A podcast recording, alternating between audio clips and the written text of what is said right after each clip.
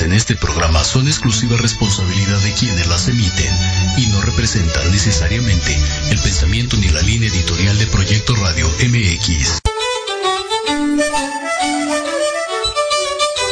Buenos días, les habla el doctor Alberto Jálave. Estás escuchando tu programa Historia en General, donde hablaremos de datos importantes y sucesos trascendentes que serán de mucho interés para todos los que escuchan y vean este programa. Comenzamos.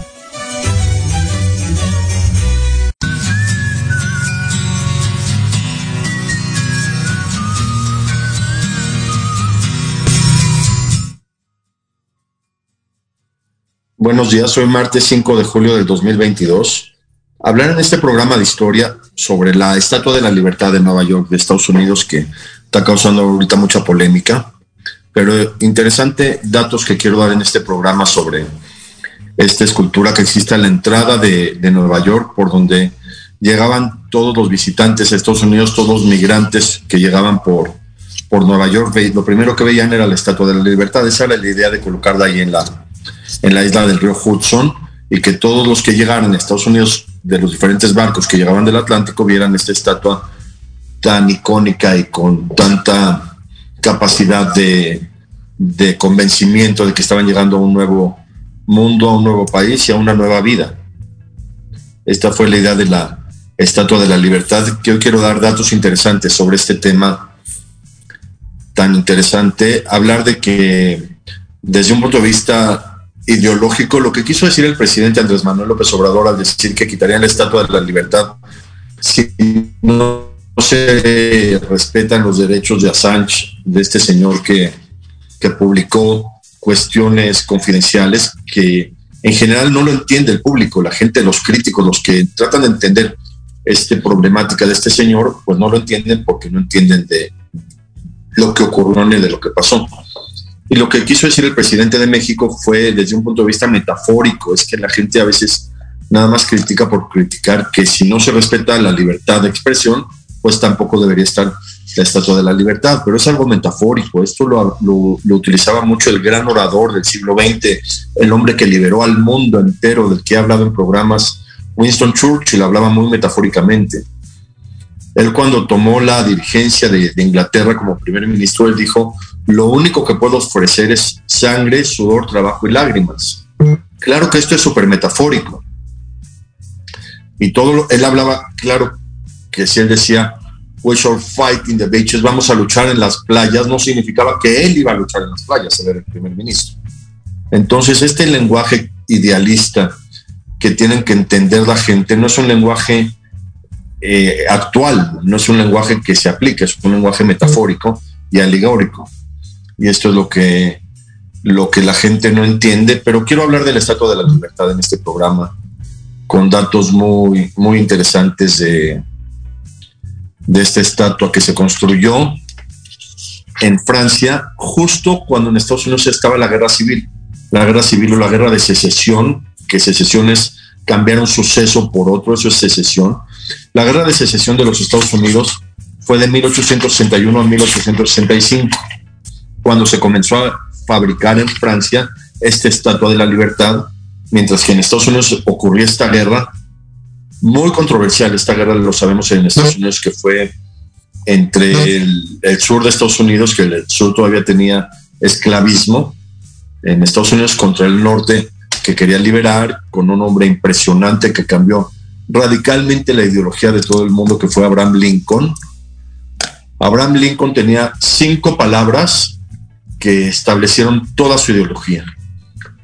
En inglés, all men are created equal. Estas cinco palabras significan todos los hombres fueron creados iguales. Y con esta ideología de, de, Abraham Lincoln, que de alguna manera la tomó de México, porque más o menos 30 años, 30 y tantos años antes, Miguel Hidalgo y Costilla, como dirigente de la nación, había abolido la esclavitud en, en América, todo lo, que comprendía las colonias españolas, Miguel Hidalgo abolió la esclavitud por decreto en, todo lo que era la Nueva España.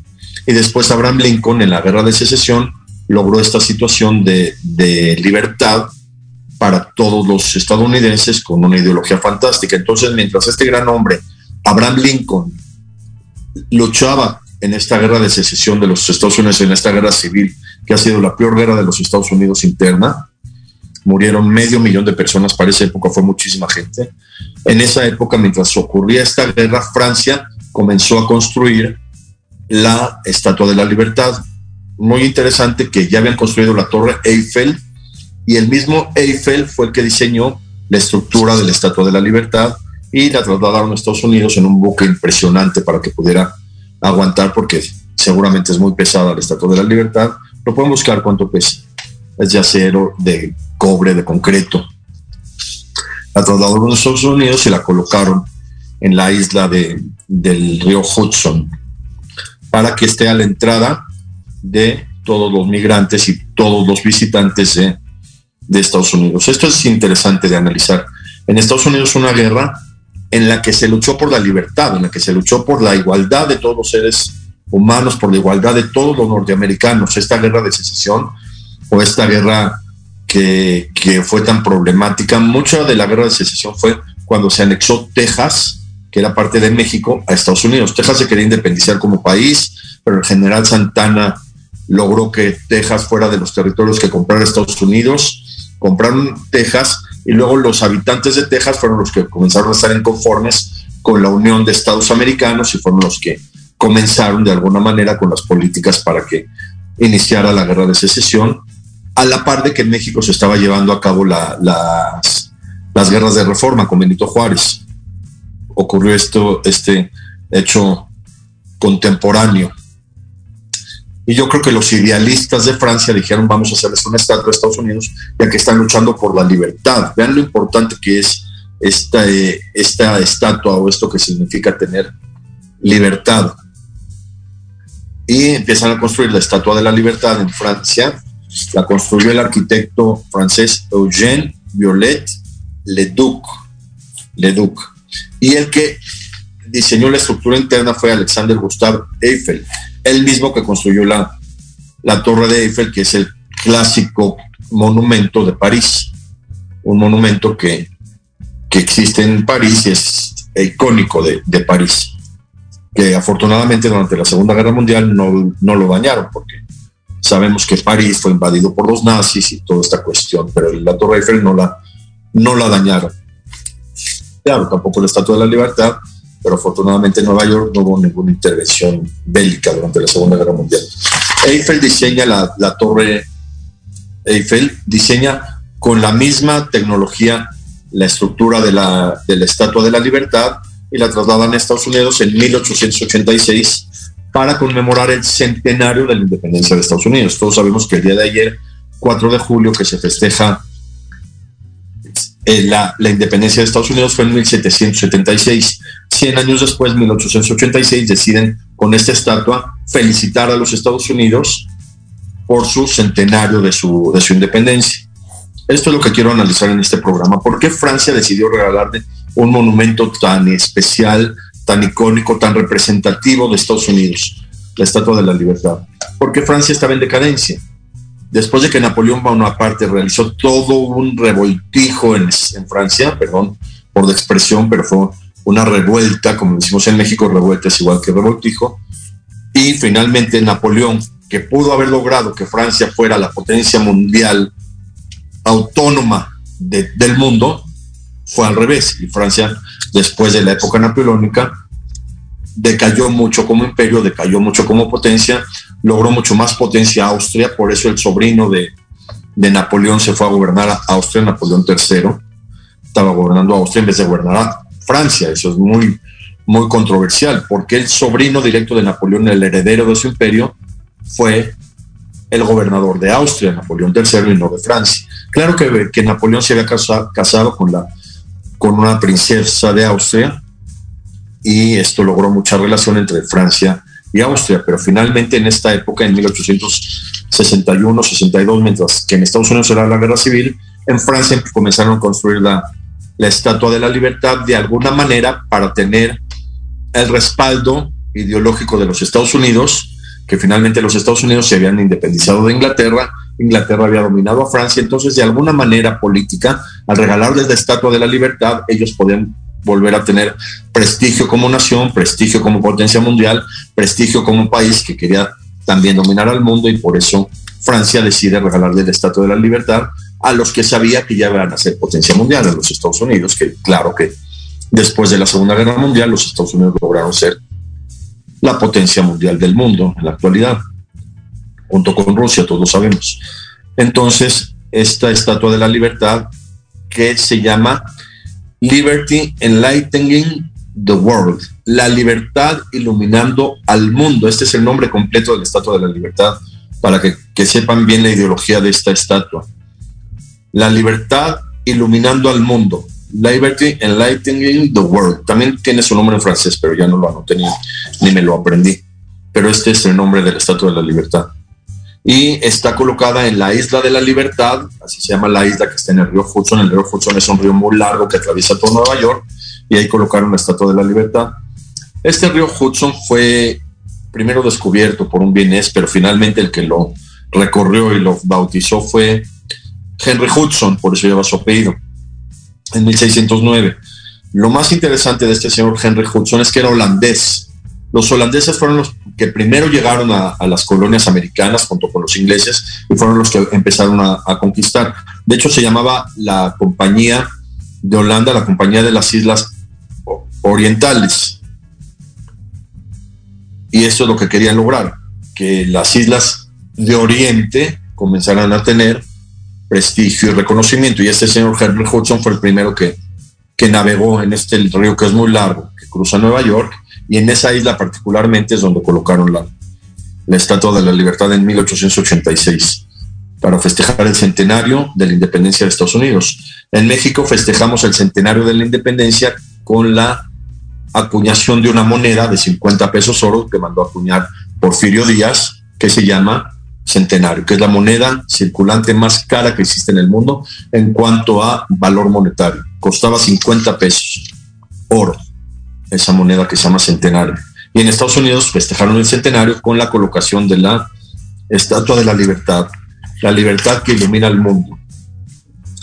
Esta estatua la inauguró el presidente americano Robert Cleveland, que como todos sabemos, Cleveland tiene un, estado, un estado propio y equipos de, de deportes de Cleveland y este presidente fue el que inauguró la, Estatua de la Libertad. Es muy importante los presidentes que inauguran cuestiones relevantes para un país, los que inauguran eh, aeropuertos, los que inauguran estatuas, los que inauguran eh, refinerías. Es muy importante esta cuestión de inaugurar cuestiones para el país. Y Cleveland, Grover Cleveland, fue el que inauguró la Estatua de la Libertad, o sea, literalmente el que cortó el listón de la Estatua de la Libertad. Datos interesantes de la Estatua de la Libertad, como les digo, la estructura interna la, la diseñó Eiffel y utilizaron cobre, cobre para toda la estructura interna para que pudiera soportar el concreto de, de la Estatua de la Libertad. Y lo más interesante es que este cobre, de los principales exportadores de cobre a nivel mundial desde esa época era México. Las minas de Cananea que se encuentran en Sonora son las minas que tenían más cobre del que se exportaba. Claro que sabemos que Después, en la época de la revolución, hubo muchos problemas con los mineros de Cananea, pero hasta la actualidad en Sonora existen reservas de cobre muy, muy importantes en esta zona que se llama Cananea, como se llamaba la, la tierra de Israel antes de que llegara el pueblo judío. Cananea. Y de ahí se obtiene muchísimo cobre y seguramente el cobre del Estatua de la Libertad, también mucho del cobre del Estatua de la Libertad que se exportaba a Europa, es el que utilizaron para construir la, la Estatua de la Libertad en Francia y traerla completa. La trajeron ya estructurada a Estados Unidos donde la colocaron. Esto es muy interesante, además de que el cobre pudo haber sido de México y, todo lo que lograron, es que la Estatua de la Libertad hasta 1984, vean esto, hasta 1984 la UNESCO la consideró patrimonio de la humanidad. Y llama mucho la atención, ¿por qué no lo consideraron patrimonio de la humanidad desde 1886? Siguieron patrimonio de Estados Unidos para que la humanidad llegara a su país, conquiste su país, industrializara su país. Esa es la idea. Esa era la idea. Por eso es muy interesante saber que en Estados Unidos es el país donde más inmigrantes hubo, incluyendo los Trump. Los Trump también eran inmigrantes y, todos los irlandeses que llegaron y toda la gente que llegaba a Estados Unidos llegaba por Nueva York y veían, lo primero que veían era la Estatua de la Libertad. Y hasta 1984 la UNESCO, que es la Organización de las Naciones Unidas para la Ciencia y la Cultura, la declaró Patrimonio de la Humanidad, la Estatua de la Libertad. Que esto llama la atención, llama la atención desde un punto de vista histórico porque hasta 1984 se declaró Patrimonio de la Humanidad. Hablando de su construcción, porque querían los franceses desde el arquitecto y desde Eiffel, generaron un monumento con mucha trascendencia histórica. Entonces lo construyeron con la misma medida que el Coloso de Rodas. El Coloso de Rodas era una estatua que estaba en, un, en el mar, una estatua que habían construido. No se sabe bien quién, se sabe que fueron los griegos, porque está en, las novelas de Plinio el Viejo, al escribir sus novelas, describió el, Coloso de Rodas, que era una estatua de un hombre con las piernas abiertas ante el mar, que también servía de rompeolas, una estatua de 33 metros de alto, que se consideraba una de las siete maravillas del mundo antiguo, el Coloso de Rodas. Se sabe que el Coloso de Rodas existió desde el año 280 hasta el 226 antes de Cristo, hasta que lo destruyó un terremoto. Parece que hubo un terremoto y se cayó el Coloso de Rodas, que era una estructura de metal, de acero, también yo creo que desde esa época utilizaban el cobre. El cobre se conoce desde épocas bíblicas. Y construyeron este coloso de Rodas y en el año 226 antes de Cristo se, se cayó. Literalmente se destruyó, lo trataron de reconstruir. Un emperador Adriano, ya del Imperio Romano, trató de construir el, el coloso de Rodas, pero finalmente lo destruyó el Imperio Otomano. Yahweh primero decidió destruir el coloso de Rodas para que no existiera evidencia del imperio griego en Europa. Y los que construyeron la Estatua de la Libertad quisieron hacer una estructura muy parecida al Coloso de Rodas, con la misma altura, exactamente la misma altura, 33 metros de altura, igual que el Coloso de Rodas. También la Estatua de la Libertad se basa en su estructura y su forma, también en, en monumentos griegos. Parece que la, figura de la mujer de la Estatua de la Libertad con su corona es de Hécate, que era una griega que, de la que habían hecho una escultura muy parecida y de la que copiaron su imagen para hacer la, la cara de la, de Estatua de la Libertad. Y esto me pareció muy interesante y ahorita que lo investigué para este programa, porque siempre, siempre la humanidad ha querido querer ser la misma, la historia siempre se repite, siempre se repite, siempre se repite, hasta ahora. Entonces, al querer hacer un coloso de Rodas en Nueva York, pues era como recuperar el imperialismo de Grecia, de Roma, de los grandes líderes de los imperios de esa época.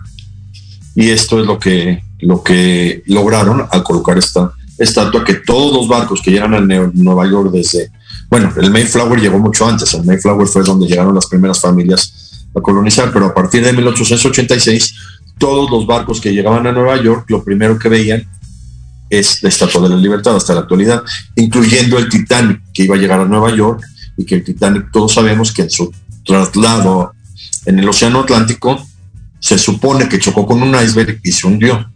Yo lo publiqué en un artículo que, que lo pueden buscar sobre la catástrofe del Atlántico, porque no hubo otros hundimientos de, de barcos por iceberg. Si esa zona para llegar a Nueva York es una zona de iceberg del Océano Atlántico, el mismo Mayflower, que eran barcos muy rudimentarios que llegaban a, Nueva York, ¿por qué no hubo más reportes de más barcos que chocaran con iceberg y no el Titanic, que era una estructura gigante del mejor barco construido en esa época, en 1912, porque el Titanic chocó y no todos los demás barcos que llevaban la misma ruta para llegar a, Nueva York, a Brooklyn, el mismo barco que tomó el papá de del cantante, el que hizo la película Nace una estrella, Neil Diamond.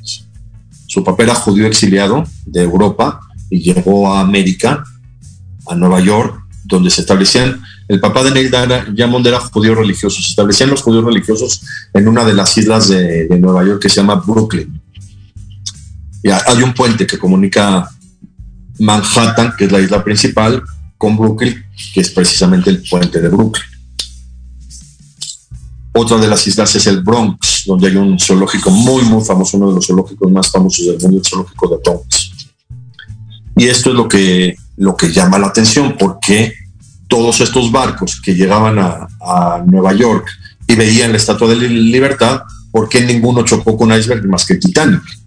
Les digo, el Titanic, la idea del Titanic era llegar a, a Nueva York y que sus tripulantes y toda su, la gente que venía en el, en el Titanic, lo primero que vieran fuera la Estatua de la Libertad. Desafortunadamente no, no lo lograron, muy lamentablemente para la historia, pero queda como una incógnita universal, porque el Titanic chocó con un iceberg y no otros barcos que llevaban la misma ruta, incluyendo barcos que salían de, de Nueva York o de zonas estratégicas durante la Primera y la Segunda Guerra Mundial para ir a atacar Alemania. En las dos guerras salían muchísimos barcos de, de Estados Unidos y no chocaban con icebergs, tampoco submarinos, era una zona de, de submarinos, tanto alemanes como americanos, y no, no chocaban con icebergs, ni los submarinos ni los barcos. Es algo interesante de, de analizar. La Estatua de la Libertad, que mide 33 metros, la cara de, de, la mujer, que es la que representa la libertad, que les digo que es una figura de una mujer, Hécate con H, que era de, de la cultura griega, esta figura de mujer se empezó a utilizar muchísimo en las monedas de Estados Unidos, sobre todo en el dólar de plata, que, se fundió. Bueno, después la plata la fundieron, muchos dólares de plata se perdieron por fundir la plata y hacer joyerías y otras cosas, pero los dólares de plata que se utilizaron en Estados Unidos muchísimo llevaban el perfil de la cara de la mujer de la Estatua de la Libertad. Y esto es interesante de analizar porque la gran mayoría de la plata que utilizaban en Estados Unidos para hacer monedas provenía de México. México tenía un convenio para que las minas de plata, sobre todo de Guanajuato y de zonas centrales, la pudieran explotar tanto estadounidenses como canadienses para hacer joyería y para hacer todas estas monedas que circularon en Estados Unidos con la imagen de la cara del Estatua de la Libertad. Y esto resulta muy interesante porque gracias a las minas de México, tanto las de cobre, con la que les digo es muy probable que se construyó la Estatua de la Libertad, como después con las de plata, con las que se acuñó la cara de, de la mujer de la Estatua de la Libertad, con muchísimas variantes. ¿eh? Es padrísimo. Los que les gustan numismática, es muy padre ver todas las monedas que llevan la, la cara de la mujer de la Estatua de la Libertad. Y esto resultó muy, muy interesante porque pues la plata era de México. En Estados Unidos no hay tantas minas de plata como en México. Sabemos que donde hay mucho más plata es en Argentina. Por eso la plata, el nombre químico de la plata es argentum.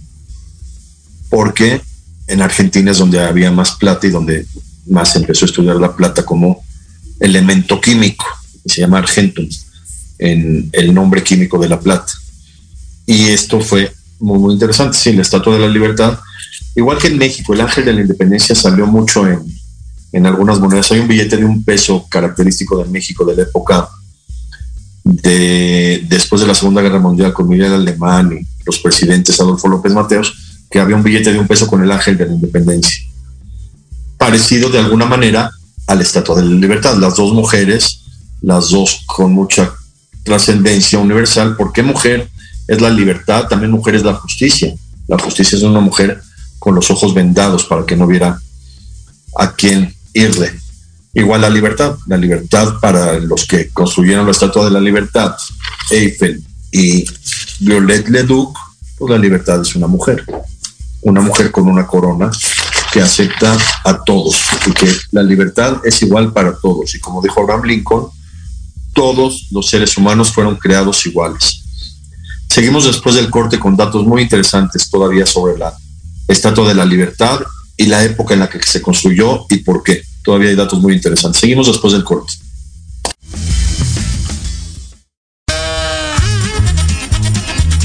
Oye, oye, ¿a dónde vas? ¿Quién, yo?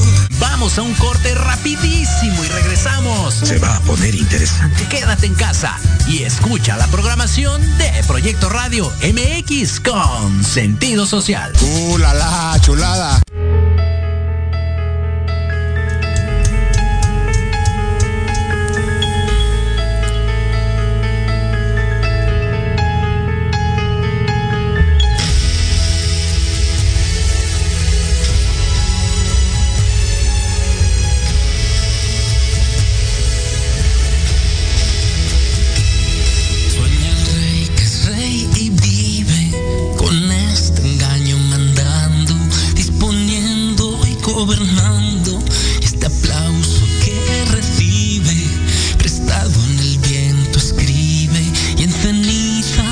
convierte la muerte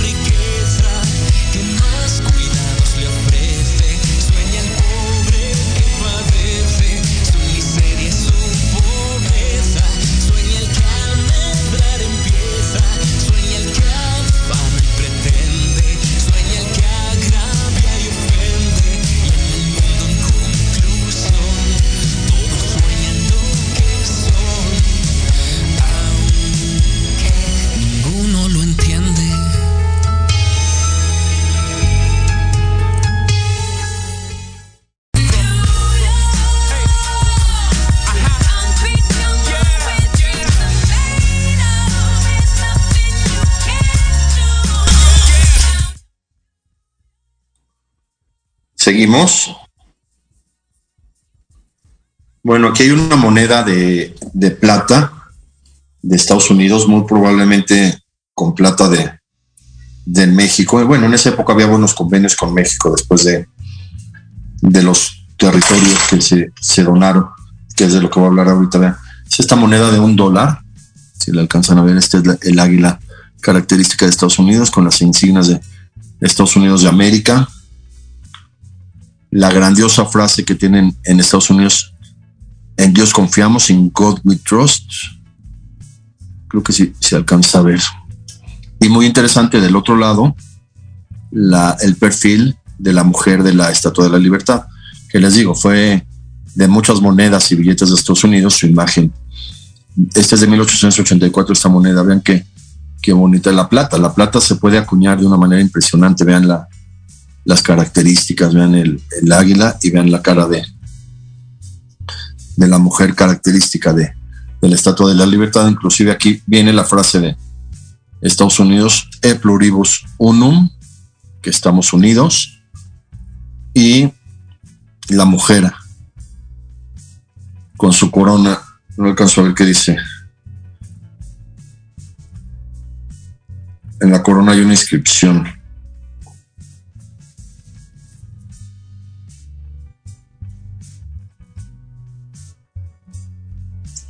Esta es la, moneda con mucho detalle de, acuñación y numismático.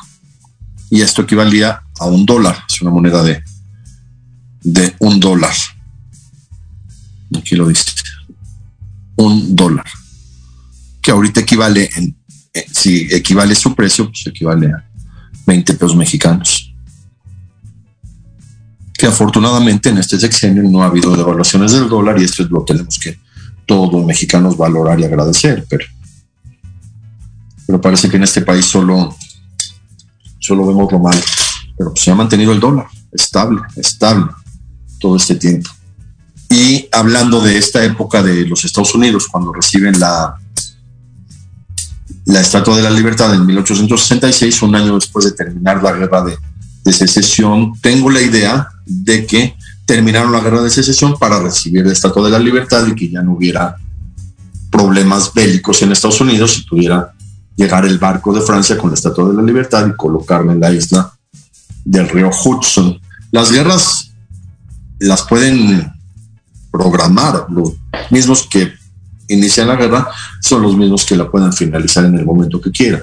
Entonces aquí decidieron en 1865 terminar la guerra de secesión, terminar la guerra de Estados Unidos, lograr la unificación del norte y del sur con un general muy interesante que se llama Ulysses Grant, que es el que aparece en los billetes de 50 dólares, un general de barba. Hay muchas películas sobre él muy, muy interesante, como esa época era, las guerras eran de caballo todavía, eran guerras de caballería. Y Ulysses Grant fue el general que, que ganó literalmente la, la guerra de secesión y consolidó el, el, gobierno de Abraham Lincoln como un gobierno de unidad, un gobierno de libertad para todos, los mismos principios que después fundamentaron los derechos humanos universales, los mismos derechos que se establecieron en Francia, libertad, igualdad y fraternidad. Por eso la Estatua de la Libertad debe ser representante de toda la libertad del mundo y de toda la libertad de los seres humanos y de toda la libertad de toda la gente que quiso llegar a Estados Unidos y,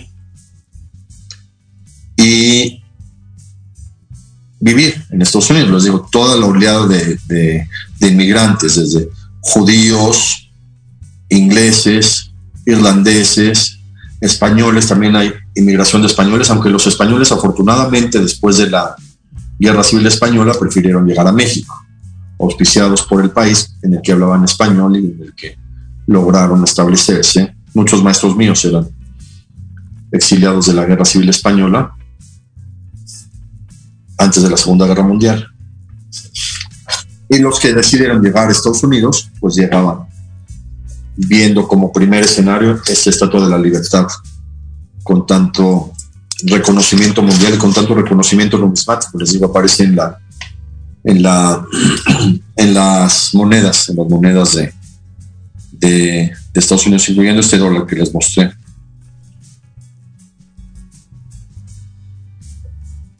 Y muy rápido quería ver una información. para comentar aquí en el programa.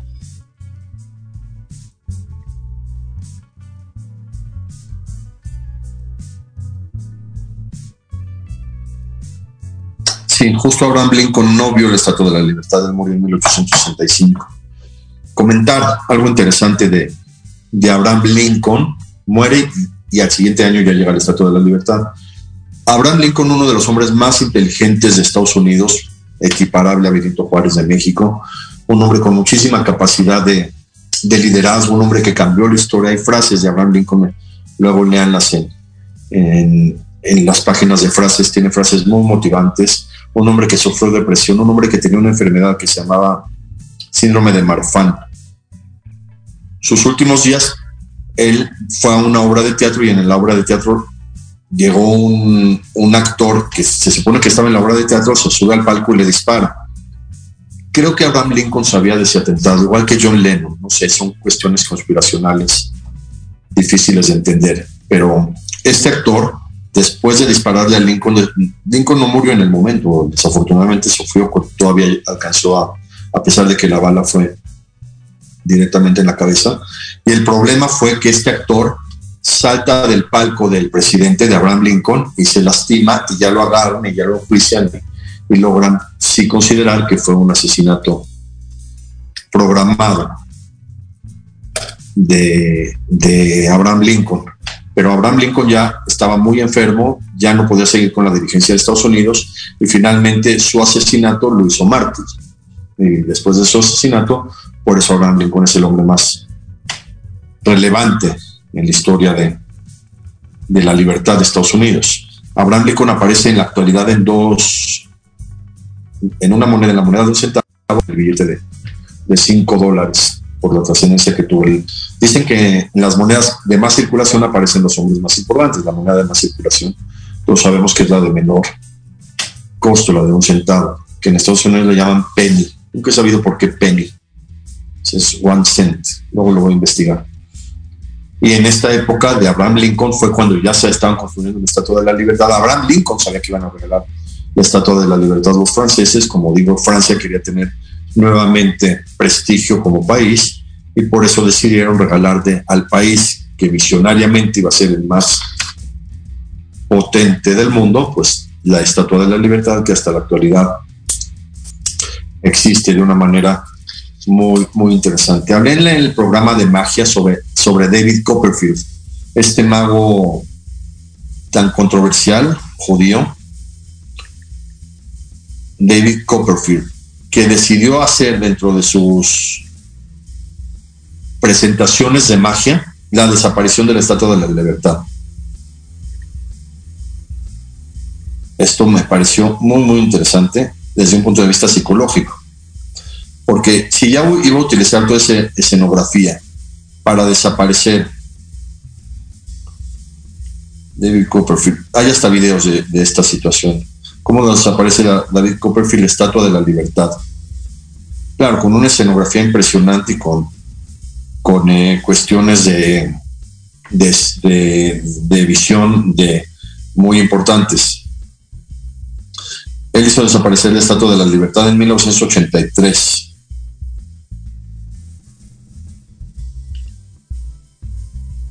Y lo que quiero analizar en este programa, ¿por qué la Estatua de la Libertad? Si ya voy a utilizar toda esta tecnología, toda esta escenografía, todo este manejo de la luz y de la, del reflejo, de hacer que la gente perdiera la visión por unos segundos para dejar de ver la Estatua de la Libertad, claro que no la desapareció, claro que todo fue un efecto visual de muy alto nivel, de magia.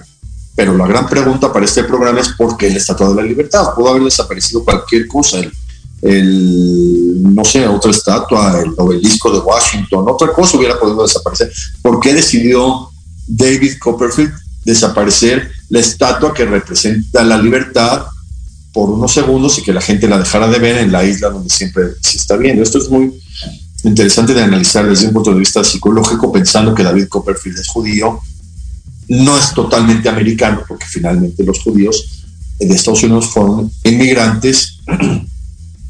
¿Y por qué decidió un hombre con tanta capacidad histriónica, un hombre con tanta capacidad de desarrollo de tecnología, con tanta capacidad de lograr estos espectáculos tan impresionantes? ¿Por qué decidió desaparecer la Estatua de la Libertad y no el, el puente de San Francisco, otra estructura que hubiera sido técnicamente lo mismo, cualquiera que hubiera él decidido desaparecer. No sé, en esa época las Torres Gemelas que, estaban en, Nueva York, el edificio este tan alto que se llama Empire State. Es muy interesante las versiones de King Kong, la primera versión de King Kong se sube al Empire State y luego otra de las versiones se subió a las Torres Gemelas que muy tristemente las, las tiraron unos aviones de una manera muy, muy controversial porque los aviones chocaron arriba porque se cayeron todas. eso es otro tema. Y, y es lo que pregunto, ¿por qué David Copperfield no desapareció las Torres Gemelas? Una de las Torres Gemelas o, o un edificio o una torre o un puente o un otro monumento y por qué decidió desaparecer la libertad representada en una estatua y la desaparición en el, a la vista de todo mundo. Busquen los videos, son muy interesantes este, este acto de magia de 1983. Una época complicada para el mundo, un año después de que México devaluó el peso y, nacionalizó la banca, el presidente José López Portillo. Todo esto fue en 1982 y un año después desaparece la, la historia de la libertad. David Copperfield. Sí, lo dije así, la historia de la libertad, no la estatua de la libertad. Y, y esto pues llama la atención porque un hombre con tanta capacidad y con tanto poder económico, porque también se necesita mucho dinero para lograr esta, esta hazaña espectáculo, desaparecer la Estatua de la Libertad, ¿por qué decidió desaparecerla y no otro monumento? Es un tema a lo mejor luego para, para otro artículo.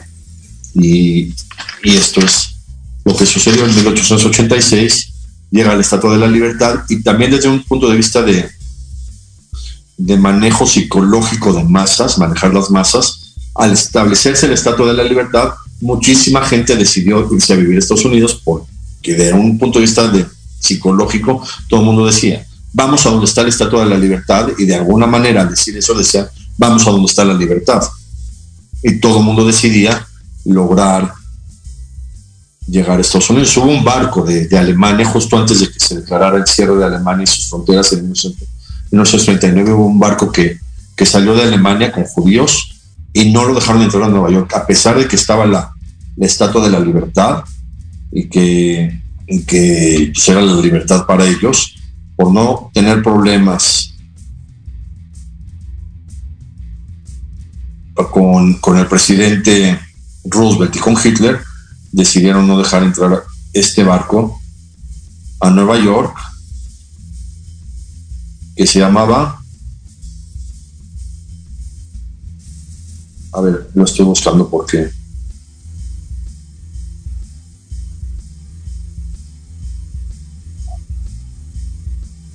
Porque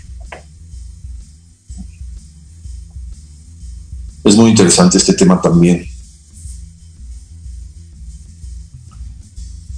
De, que a pesar de que ya estaba la, Estatua de la Libertad, de que Estados Unidos había dicho que iban a aceptar a los migrantes en esa isla, se llamaba el transatlántico San Luis, si lo quieren buscar, lo bueno de, de la actualidad. El 13 de mayo de 1939, el transatlántico alemán San Luis zarpó de Hamburgo con destino, bueno, iba a entrar a Estados Unidos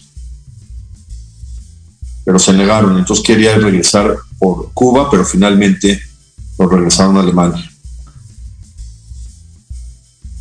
Si lo quieren buscar, el viaje del San Luis, 13 de mayo de 1939. Y no lo aceptaron en Manhattan. El presidente Franklin Delano Roosevelt dijo, si aceptamos este barco con refugiados judíos, vamos a tener problemas con, con Hitler y no queremos problemas. Mejor que los problemas se los lleve Churchill a ver cómo le hace ese señor para resolverlos. Y lo resolvió, impresionantemente. Pero ese barco de San Luis, vean, a pesar de llevar el nombre de un santo, San Luis, no lo dejaron entrar a Estados Unidos en mayo de 1939. Y se tuvo que, ni en, Cuba, ni lo dejaron estacionarse en ningún lado, y tuvo que regresar a Alemania con judíos y claro, las leyes de, estos, de, Alemania ya sabían que existían, que no se hagan patos, porque claro que sabían en Estados Unidos que estaban deportando a los judíos a campos de concentración y claro que sabían todo lo que hacía Alemania, claro que se sabía en el mundo y no hicieron nada. Esta frase de que no se hagan patos es muy interesante porque los patos tienen la capacidad de quedarse totalmente quietos cuando los va a atacar un animal de carroñero, un, animal que los quiera matar, entonces el pato puede quedarse totalmente inmóvil, inclusive ponerse acostado para que no lo ataque el, lobo, el perro, el, el, animal que lo quiera atacar, y así el pato, cuando lo ve el animal, cree que no está vivo y ya no lo ataca. Por eso sale la frase tan utilizada en México de hacerse el pato. Y esto ocurrió durante la Segunda Guerra Mundial porque si sabían que quería llegar un barco con refugiados judíos a Estados Unidos para escaparse de la Alemania nazi, lo primero que tuvieron que preguntar, ¿por qué se están escapando de la Alemania nazi? ¿Qué está pasando con los judíos allá? Y claro, la evolución de la Segunda Guerra Mundial fue, como todos sabemos, hasta que llegó este hombre se dedicó a acabar con el nazismo, Winston Churchill. Alguna vez en un aeropuerto internacional que yo estaba, platicé con una señora inglesa muy, estaba como melancólica, triste. Tuve, acerqué eh, en una tienda, una tienda de, los aeropuertos, de esas tiendas que hay en, eh, en, los aeropuertos, era el año 2007. Yo me había ido a un congreso internacional de pediatría en Grecia, en Atenas. Congreso impresionante de pediatría. Por ahí están las memorias. Yo presenté un trabajo sobre genética que después se comentó en el periódico La Jornada mi trabajo que presenté en el 2007 y de regreso de, Grecia en el aeropuerto de Francia, en el aeropuerto Charles de Gaulle, entró a esta tienda y vio a esta señora un poco melancólica, platico con ella y le dije, de casualidad le dije, ¿sabe qué necesita el mundo? Me dice, ¿what? ¿Qué necesita el mundo? Le dije, un Winston Churchill. Se le iluminó la cara. Se le iluminó la cara, empezó a platicar conmigo, me dice, no sabes mi papá cómo admiraba a Winston Churchill. Son franceses, ellos eran franceses finalmente. No sabes, mi papá decía que era el hombre más impresionante del mundo. Churchill se llevaba de gol a, Inglaterra, después liberó a Europa, liberó a todo el mundo. Cuando le dije estas palabras, lo que necesita el mundo es un Winston Churchill, impresionante le cambió la vida a esta, esta mujer con la que platiqué y que le trajo tantos recuerdos de su propio padre que, que decía, él decía, mi papá solo hablaba de Churchill. Durante toda la guerra, decía esta señora, ella creo que no había nacido, era joven, pero le contaba su, sus hermanos grandes que su papá solo hablaba de Winston Churchill. Y es lo que le dije. Lo que necesita el mundo actual es un Winston Churchill. Era el año 2007, imagínense. El primer año en México del gobierno de Felipe Calderón. Y pues sí, un Winston Churchill cambiaría la historia de la humanidad en la actualidad. Pues cambió la historia de la Segunda Guerra Mundial. Cambió la historia del mundo entero. Mientras Estados Unidos le bloqueó el paso a a este barco San Luis para que entraran judíos a Nueva York y pudieran desembarcar después de ver la Estatua de la Libertad, pues no. Entonces este hombre, Winston Churchill, dijo, no, no voy a permitir que Hitler domine el mundo, ¿qué le pasa? Ni que su ideología quedara. ¿Qué onda con este cuate?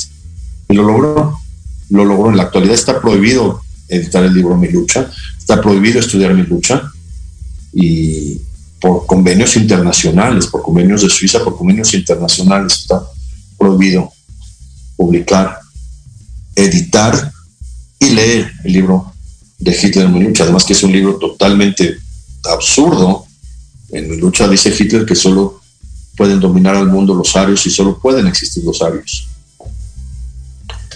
Y pues no, Churchill dijo de ninguna manera, en este mundo tenemos que vivir todos en paz el mismo Churchill reconoció a Gandhi como un gran líder. Imagínense, Gandhi que pudo haber sido su peor enemigo a liberar a India de Inglaterra, Churchill al final lo reconoció, a Mahatma Gandhi, porque el, idealismo de Churchill era el idealismo de libertad, el mismo idealismo de los franceses cuando construyeron la Estatua de la Libertad y el mismo idealismo de Abraham Lincoln cuando estableció la igualdad de todos los seres humanos y el mismo idealismo que don Miguel Hidalgo y Costilla cuando abolió la esclavitud en la Nueva España. Esto es lo que, lo que significa la libertad y lo que significa el Estatua de la Libertad y lo que significa que haya este monumento en Nueva York y lo que significa que lo haya regalado Francia y lo que significa que exista y lo que significa que Estados Unidos sí le abrió las puertas a todos los inmigrantes en el río que lleva el apellido de un holandés el río Hudson. Finalmente Holanda ya no dominó Nueva York como debió haber dominado porque los holandeses fueron los primeros que, que comenzaron a conocer las islas, pero finalmente los ingleses tomaron la, la iniciativa de, de, de conquistar el país vecino del norte y de establecerlo como un país derivado de Inglaterra, incluyendo el estado de Luisiana, que era un estado francés, Luisiana se llama así por el rey Luis, de Francia. Creo que es el rey Luis XVI, por eso lo llamaron Luisiana al estado de, creo que Luis XV o Luis XVI, por eso se llama Luisiana, el estado de, de Estados Unidos, que finalmente Napoleón Bonaparte les quiso vender para obtener recursos económicos para, para sus guerras napoleónicas, les vendió Luisiana a los Estados Unidos, y todos Estados Unidos ya sabemos que son finalmente colonias inglesas. Se habla inglés en Estados Unidos como idioma oficial y el inglés es también el idioma oficial mundial, de traducción mundial. Y esto se logró gracias a que tuvieron la visión de unirse todos, formar los Estados Unidos y lograr ser un país tan próspero y con tantas ventajas para el mundo actual y con la Estatua de la Libertad como bienvenida a todos los inmigrantes que llegan por el Océano Atlántico de una manera fantástica, de una manera ideológica del más alto nivel. Con la imagen de una mujer, vean, lo vuelvo a poner la, la moneda de, del perfil de la, mujer de la Estatua de la Libertad. Impresionante. Además se ve en este perfil, se ve noble, se ve con gran visión, se ve viendo al futuro. Una gran imagen. Y esto pues genera toda esta controversia mundial de que la libertad debe existir y la libertad es un derecho universal y la libertad es un derecho para todo mundo. Y esto pues es lo que genera en la actualidad que sea un hashtag de tendencia en Twitter, la Estatua de la Libertad. Justo el 4 de julio, que es el Día de la Independencia de los Estados Unidos, 4 de julio de 1776. 1886 se celebra el centenario de la independencia de, México, de Estados Unidos, perdón, con la colocación de la Estatua de la Libertad en la Isla de la Libertad de Río Hudson, en Nueva York. Espero que les haya gustado este programa de último momento, porque hoy vamos a tener el programa con el maestro Rick sobre el grupo Queen y Freddie Mercury. Eh, les aviso cuándo ve este programa con el maestro Rick que va a ser fantástico. ¿eh? La visión del maestro sobre el rock and roll y sobre la música es increíble, y más analizar a este gran genio, Freddie Mercury. Muchas gracias por todo.